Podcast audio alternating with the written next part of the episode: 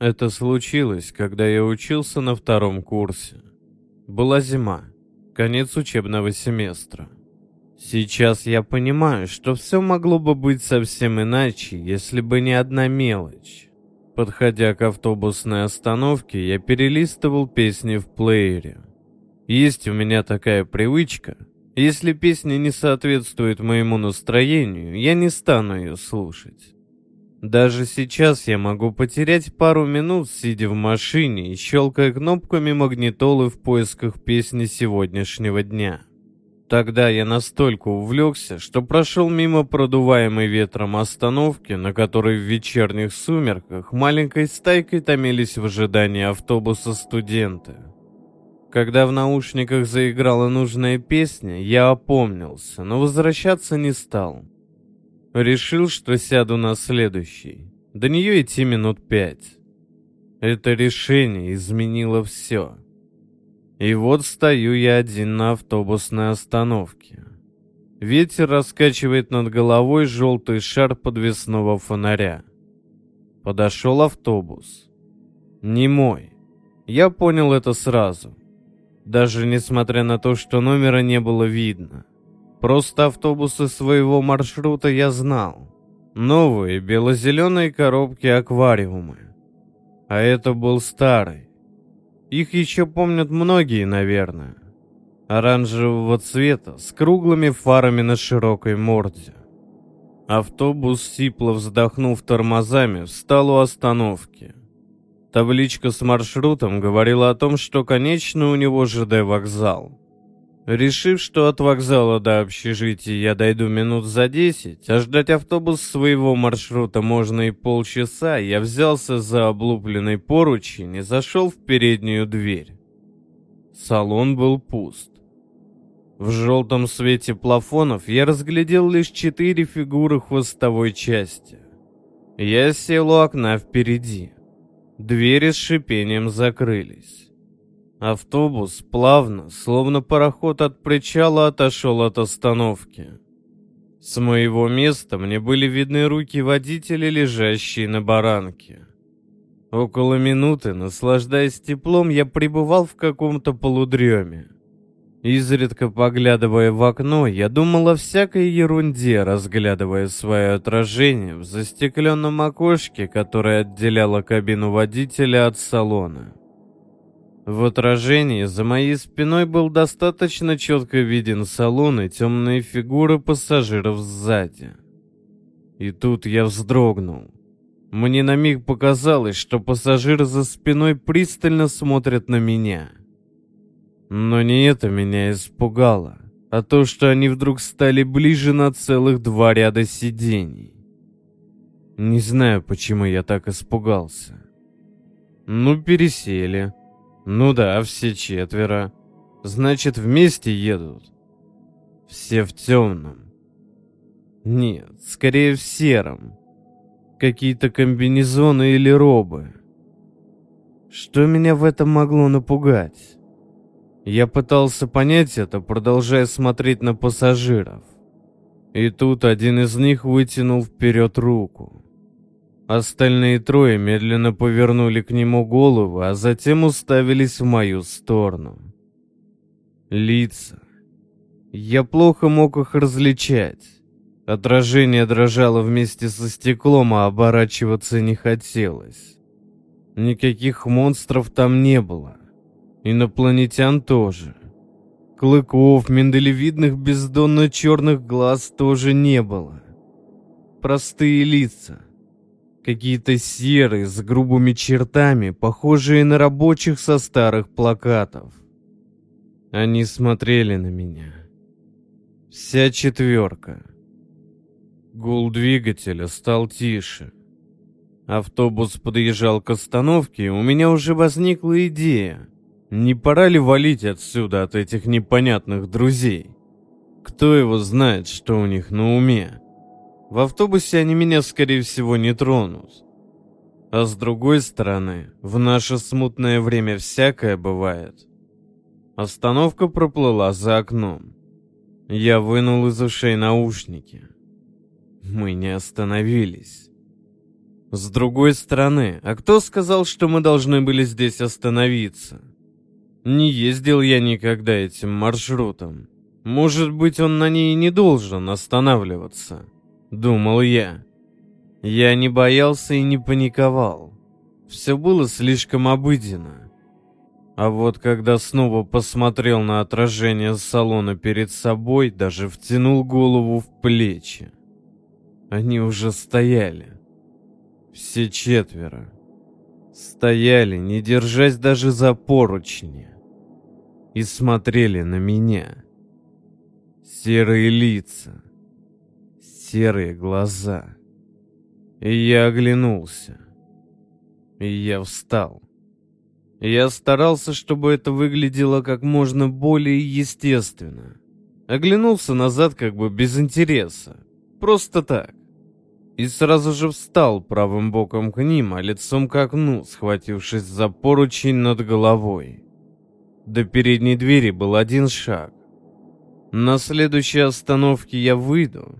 Выйду и дойду пешком а потом постараюсь забыть эту странную историю, свой глупый страх и то, как поручень под рукой стал влажным от пота. Краем глаза я смотрел на них, а они на меня. Долго делать вид, что этого не замечаю, глупо. Спросить, что им нужно, страшновато. Оставалось лишь дать остановки и выходить. Контролер. Тут до меня дошло, что я так и не заплатил контролеру, не положил в карман желтый прямоугольник билета.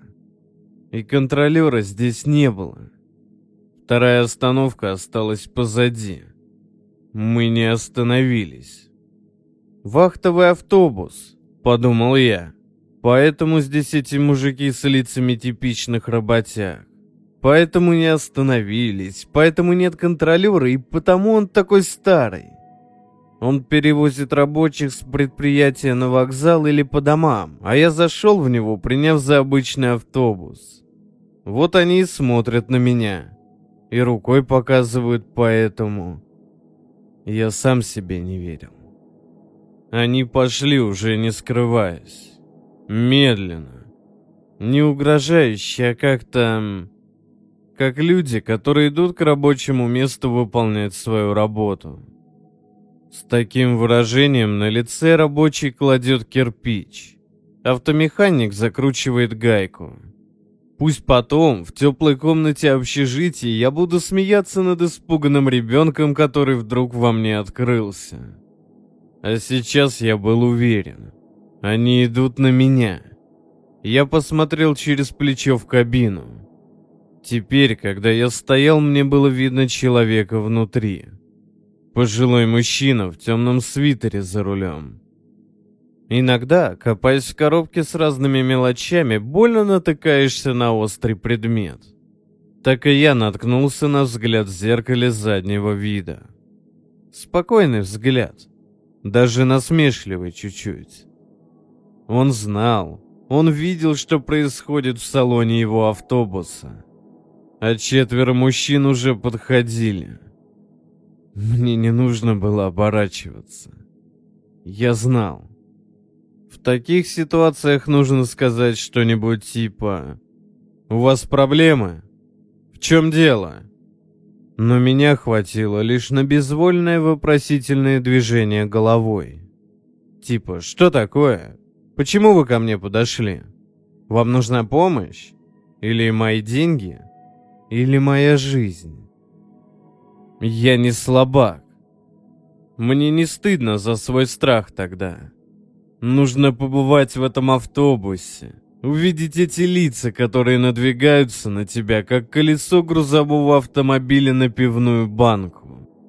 Банка даже не проблема, не препятствие. Ее просто раздавят мимоходом. Один из них наклонился куда-то между сиденьями и достал большой черный полиэтиленовый мешок. Второй поднял лежащую под сиденьем сумку из коричневого кожзама. В ней что-то металлически звякнуло. Все так же спокойно они двинулись ко мне. Спокойные лица, размеренные движения. автобус резко тормознул. И тут же раздался грохот, звон и звук сигнала. И четверо мужчин сразу оживились. Как-то суетливо, вытягивая шеи, они смотрели за мою спину. Открылись двери, и они все вчетвером пробежали мимо меня вон из автобуса, словно бы меня здесь и не было. Я слышал, как грубые ботинки с глухим скрипом стали удаляться. Я, наконец, отпустил поручень и увидел на рукаве кровь.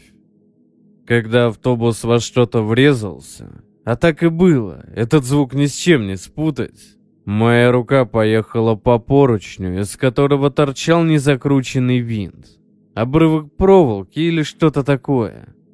Косая борозда через всю правую ладонь. Но меня охватило облегчение. Подумаешь, авария. Зато они больше не идут на меня так молчаливо и страшно. Я спустился со ступенек. Посмотрел вперед. Все было ясно. Серый «Жигуленок» выскочил из переулка, да так неудачно, что автобус даже скорость сбавить не успел. Четверо из автобуса суетились вокруг машины. Один открыл капот зачем-то. Трое остальных вытаскивали из-за руля водителя. И тут один из них стал расстилать на снегу тот самый черный полиэтиленовый пакет, а другой с глухим звоном рыться в коричневой сумке. Я видел водителя «Жигулей», молодого парня. Он вроде бы не сильно пострадал. Его положили на землю, и один из рабочих склонился над ним.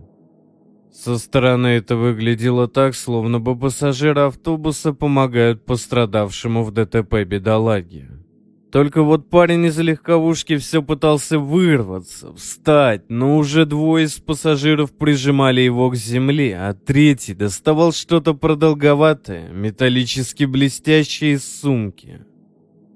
Четвертый резко обернулся и посмотрел на меня, а я на него. В этот же миг я услышал удар и хруст. Увидел, как на голову водителя легковушки стремительно опустился непонятный предмет, похожий на небольшую монтировку, но с крюком, как у багра. Брызнула кровь. Один рабочий начал бить. Второй держал руки жертвы. Третий придавливал его ноги к земле коленом. Брызги крови на белом снегу в свете одной единственной уцелевшей в аварии фары, левой фары автобуса, были как кляксы. Я видел, как конвульсивно задергались ноги и руки их жертвы, как вдруг он стих и сразу стал похож на ворох тряпья. И кровь потекла, растапливая ледок и грязный снег на асфальте. Хорошо, что я не видела половины картины из-за их спин, а то остолбенел бы.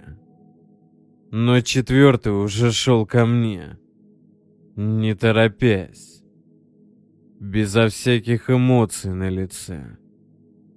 И тогда я побежал. В таких случаях всегда пишут «Я бежал как никогда в жизни». Нет, никогда в жизни я так плохо не бегал. Никогда еще в жизни у меня так бешено не стучалось сердце, не сбивалось дыхание, а ноги не заплетались. Меня не стали преследовать. Я обходил тот квартал, где случилась авария, где стоял их автобус по огромной дуге. В общежитии я никому ничего не рассказал, а просто просидел полночи в туалете, держа сигарету в левой руке. Рана на правой уже не кровоточила, но болела сильно. Идти в милицию? Рассказать друзьям?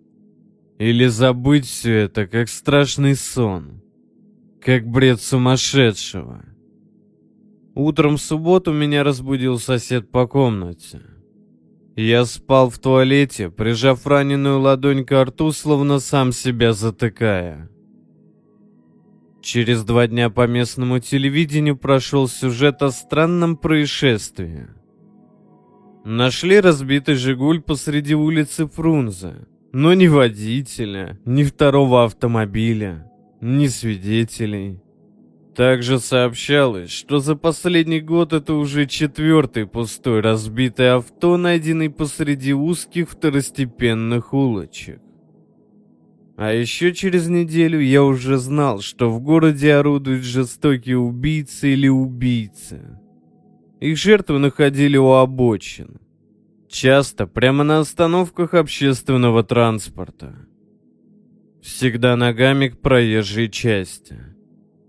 Тела были неимоверно жестоко изуродованы. И всегда в протоколах, которые приводили СМИ, значилось. Жертву предположительно ждала автобус на остановке. Или, предположительно, тело было выброшено на обочину из автомобиля. А я видел его снова. Вечером, возвращаясь с учебы, уже накануне Нового года я увидел тот автобус.